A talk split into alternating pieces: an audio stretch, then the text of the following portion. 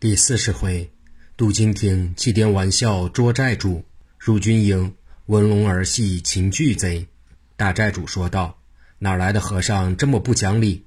二弟去把他开销了。”话尚未说完，和尚跑上了大厅，用手一指楼兵：“你们都拿大鼎，看谁立得直，寨主也有赏。”楼兵们都听话，一个个都是脑袋顶地往起一立，气得二寨主。直奔济公扑来，济公手一指大寨主，打他去，使劲打，看谁有能耐。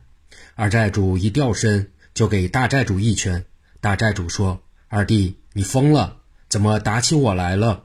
济公说：“狠打，不跟他论交情。”二寨主说：“对，没交情，打你个老兔崽子！”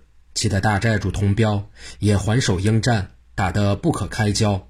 三寨主中间给大哥二哥拉架。和尚说：“大寨主厉害，你们哥俩打他老兔崽子吧。你们刚才怎么合计的？都说说。”大寨主边打边说：“我是大寨主，老二不听从我的吩咐。老三，你说怨谁？”二寨主说：“老大先说他要娄京亭的娘子做压寨夫人，现在又看这薛家娘子年轻，想换换。老三，你说他是人吗？”三寨主说：“这事确实大哥不对。”大寨主说。你放屁！你们两人一条心，我也不怕。你想要人家大姑娘，人家瞧得上你吗？济公说：“别拧耳朵呀，拧掉喽。”二寨主抓住大寨主的耳朵，使劲拧，拧得大寨主咧着嘴，哎呦哎呦的一个劲儿叫。和尚说：“叫什么？你咬他鼻子呀！”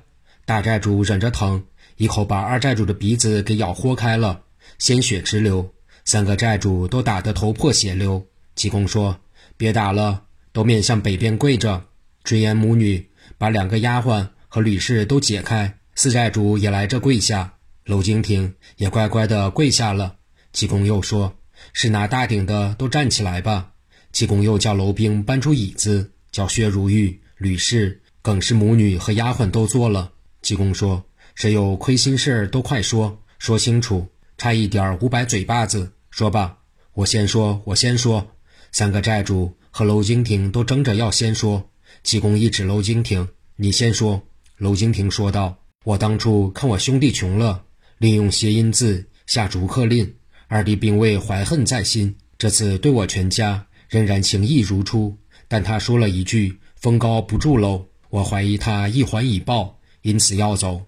我二弟给我的轿车太好了，引起了贼人注目，将我全家劫上了山寨。”他们要杀了我，扣下我的银子。当时我说了亏心话，说薛如玉比我有钱，我这钱是向他要账还的钱。当时我认为山大王不敢下山越线绑票，结果真去了。大寨主说不叫我走，在山上管账当四寨主，这是我亏心，恩将仇报，对不起二弟和弟妹，我该死。济公说还有点儿你落下了，不说就不说吧。主要也就是这些，你再听听三个债主的都是什么杂碎。大债主先说，大债主说，当山大王就仗亏心活着，劫了娄金亭，又去抄了薛如玉的家。我问娄金亭薛家多少人，他把实话都告诉我了。抢上山后，我三人又合计要将娄金亭娘子和女儿与薛家夫人，我弟兄一人一个，暗暗杀了娄金亭一埋，山上发了财。又有了压寨夫人，不知这位圣僧一来，我们怎么就糊涂打起架来了？两位夫人与言儿听了大惊，吓得娄京亭更是魂飞魄散。原来是害人又害己。三个债主都说完了，济公点出十个兵卒说：“你们都是有家有业之人，山上散伙之后，给你们每人五百两银子回家去。其他人把仓库打开一分，各自下山另投生路。”三个债主现在下山去扫北元帅菊天华大帐，自首投案去吧。三人站起来走了。济公说：“娄京亭，你既是有人心的人，不该干没人心的事，你该死了。来人，把他拉出去，到大寨后边杀了。”这时，春言跑到济公前边跪下道：“请高僧大发慈悲，念他有妻有子女，饶他一命，给他一次洗心革面的机会吧。”说罢，连连叩头。济公说道：“我祭奠和尚最佩服春言这样的好孩子，还有人再给这姑娘帮帮忙，我就饶了娄金亭。薛如玉一听说是济公，抢步上前施礼说：“原来是圣僧师傅到了，请你看在侄女份上慈悲了吧。”济公指着薛如玉笑道：“他一再对你不起，你还没伤心吗？既然你为他说情，救人救到底，千万别让他回安徽，还回你们家，给他一套院，一万两银子也够他花了。”气得耿氏夫人给济公万福说道：“师傅，您给那不争气的人换一个心就好了，总这样下去没个止境。”济公说道：“耿氏，你是贤人，你就可以给他换心，今后他就好了。”众人收拾好了，准备下山。薛如玉为酬谢济公，邀请济公到家去坐坐。济公说：“我正要到你家去喝酒呢，走吧。”济公又吩咐薛楼二人再套二辆车，众人上车，一路奔薛家而来。济公和尚一个人坐在车尾，车往前走着。济公口中唱道：“天苍苍，地茫茫，我对苍天举一觞。醒时自歌舞，醉后任癫狂。黄金飞逝长生药，红日怎消须发霜？身后事空妄想，眼前辛苦为谁忙？”均是凡夫与俗子，怎同日月去争光？济公饮罢，一声长笑道：“薛如玉，我喝你一顿酒不怕，怕你有事求我，你爱管闲事。”如玉说道：“圣僧普度众生，都不算身外之事。薛如玉有模仿之志，还求师傅指教。”济公说：“好，你就这样吧。到二十四年后，我来接如夫妇，你们到时候就知道了。”薛如玉一听，喜不自禁。好在这次薛家被抢的财物半点无缺。到家后，薛如玉先让兄嫂仍住跨院，以后另行安排布表。济公和尚酒足饭饱，起身告辞。大家出了大门，济公直奔安徽去找元帅菊天华。这一天，菊文龙正和父亲菊天华在审问一个被绑的人。正在这时，忽然外边一叠声的吆喝。什么大人口令？鞠文龙转身往外走，要看个究竟。还没走出大帐，见有六个人已闯进帐来。第一个手中一口单刀，照鞠文龙头顶力劈华山式往下剁。文龙微一跨步，中指已点中这人的脉门穴。这人举手瞪眼，形如泥塑，一动也不会动了。第二个人举刀刺文龙左肋，文龙侧身闪过，右手反扣他手腕。这人一翻腕要推刀，文龙右手中指在他胸部一点，这小子平身横刀不会动了。第三个刚要往里迈步，身后一个老道左手一牵，把他拉了回来。只见老道右手一指菊文龙，说一声敕令。文龙受了妖道的定身法。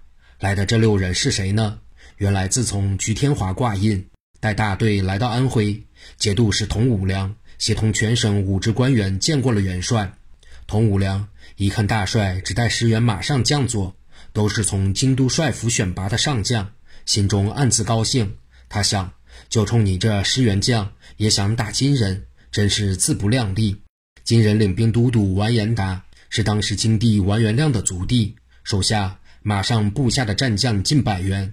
他听说挂帅的菊氏父子，老的白了毛，少的乳臭未干，心说。这是什么人保举的来此送死？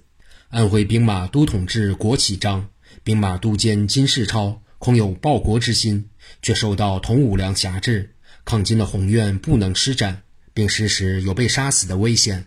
但这二位早把生死二字置之度外，已在奏折入都告急，要求增兵。